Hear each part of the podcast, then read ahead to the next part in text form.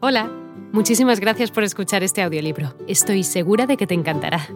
Me llamo Ana y a continuación podrás disfrutar de un previo del libro completo.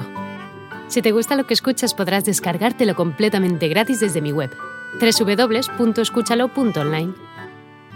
Un abrazo. Los dos con largos abrigos y bolsas de viaje en la mano. Los dos se encuentran junto a la taquilla.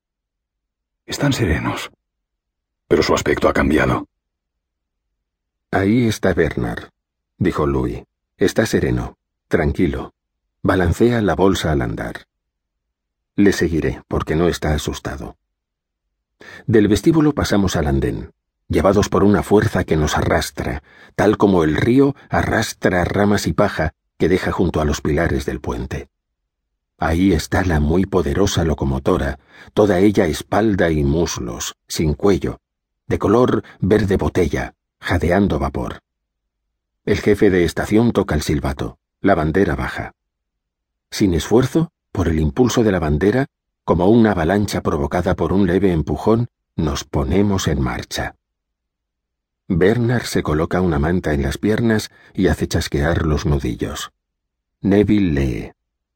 Londres se desmorona, Londres jadea y avanza, se eriza de chimeneas y torres. Ahí una iglesia blanca. Ahí un mástil entre agujas de edificios. Ahí un canal. Ahora hay espacios abiertos, con senderos de asfalto sobre los que parece raro que la gente deba caminar. Ahí una colina moteada de casas rojas. Un hombre cruza un puente, con un perro pegado a sus talones. Ahora el chico vestido de rojo dispara contra un faisán. El chico vestido de azul lo aparta. Mi tío es el mejor cazador de Inglaterra. Mi primo tiene la mejor jauría para la caza del zorro. Comienzan los alardes. Y yo de nada puedo alardear, porque mi padre es banquero en Brisbane y hablo con acento australiano. Por fin, después de tanto ajetreo, después de tanto barullo y ajetreo, dijo Neville, hemos llegado. Es un gran momento un momento solemne. Llego como un señor a sus tierras. Ahí está nuestro fundador, nuestro ilustre fundador, de pie en el gran patio, con un pie levantado. Saludo a nuestro fundador. Estos patios cuadrangulares tienen un noble aire romano. Las luces de las aulas están ya encendidas. Quizás sean laboratorios, y esto quizás sea una biblioteca en la que exploraré la exactitud de la lengua latina y pisaré firmemente el sendero de las frases bien construidas, y pronunciaré los explícitos y sonoros exámetros de Virgilio, de Lucrecio, y cantaré con pasión nunca oscura o informe los amores de Cátulo, leyendo un gran libro de anchos márgenes.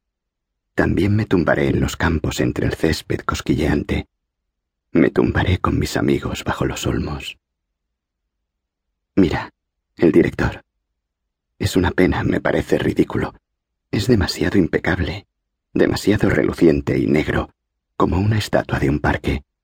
Y en el lado izquierdo del chaleco, de ese chaleco ajustado, tenso como un tambor, cuelga un crucifijo.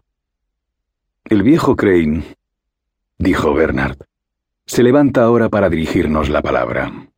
El viejo Crane, el director, tiene una nariz como una montaña al ocaso y una hendidura azul en el mentón como una hondonada cubierta de vegetación incendiada por un excursionista. Como una hondonada con vegetación vista desde la ventanilla del tren. Se balancea un poco mientras va formando sus tremendas y sonoras palabras, pero sus palabras son demasiado afables para ser verdad. No obstante, él ahora cree en su sinceridad. Y cuando abandona la estancia, moviendo pesadamente los hombros a uno y otro lado, y sigue adelante lanzándose a través de las puertas batientes, todos los profesores, balanceándose pesadamente, se lanzan también a través de las puertas. Esta es la primera noche que pasamos en el colegio, lejos de nuestras hermanas. Esta es la primera noche que paso en la escuela, dijo Susan, lejos de mi padre, lejos de mi casa. Mis ojos se hinchan, me escuecen por las lágrimas. Me desagrada el olor a pino y linóleo, me desagradan los arbustos zarandeados por el viento y las higiénicas baldosas. Me desagradan los chistes alegres y el aspecto bruñido que todos tienen aquí. Dejé mi ardilla y mis palomas al cuidado del chico. La puerta de la cocina bate, y los disparos estremecen las hojas cuando Percy tira contra las cornejas. Aquí todo es falso, todo corrompido. Rhoda y Ginny están sentadas lejos, con sus vestidos de sarga de color castaño, y contemplan a la señorita Lambert sentada. Hola de nuevo. No está mal para ser solo una pequeña muestra, ¿verdad?